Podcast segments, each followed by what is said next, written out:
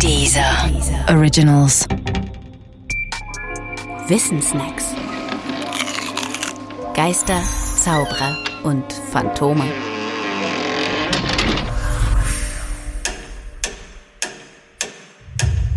Reinkarnation. Reinkarnation ist ein Wort aus dem Lateinischen und bedeutet ganz ohne lateinische Bestandteile einfach Wiederfleischwerdung. Das Schöne an diesem entlatinisierten Begriff ist, dass man besser sieht, welche Implikationen er enthält und welche Aussagen über die Welt gemacht werden, wenn man behauptet, dass es so etwas wie Reinkarnation überhaupt gibt. Die erste Implikation bzw. Voraussetzung für die Wiederfleischwerdung besteht in der Behauptung, dass mit dem Tod die fleischliche, also körperliche Grundlage des Lebens verloren geht. Die zweite Implikation ist die Ansicht, dass es etwas gibt, das mit dem Tod nicht unwiederbringlich dahin ist. Ansonsten macht die Rede von einem Wieder im Begriff keinen Sinn. Manche nennen das, was mit dem Tod nicht stirbt, einfach Seele. Viele stellen sich diese Seele vor als einen immateriellen und insbesondere körperlosen sowie unsterblichen Kern der Persönlichkeit. Wem diese Vorstellung schon zu exakt oder zu westlich geprägt ist, der kann auch mit weniger auskommen. Etwa mit längerer Haltbarkeit statt Unsterblichkeit oder mit Substrat statt Kern der Persönlichkeit.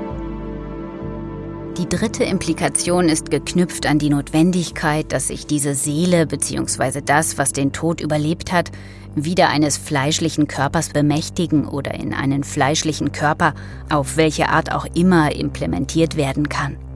Soweit, so gut. Von diesen drei Implikationen bzw. Voraussetzungen stimmt die moderne Wissenschaft nur der ersten zu. Ja, es stimmt, mit dem Tod geht die fleischliche Grundlage des Lebens verloren.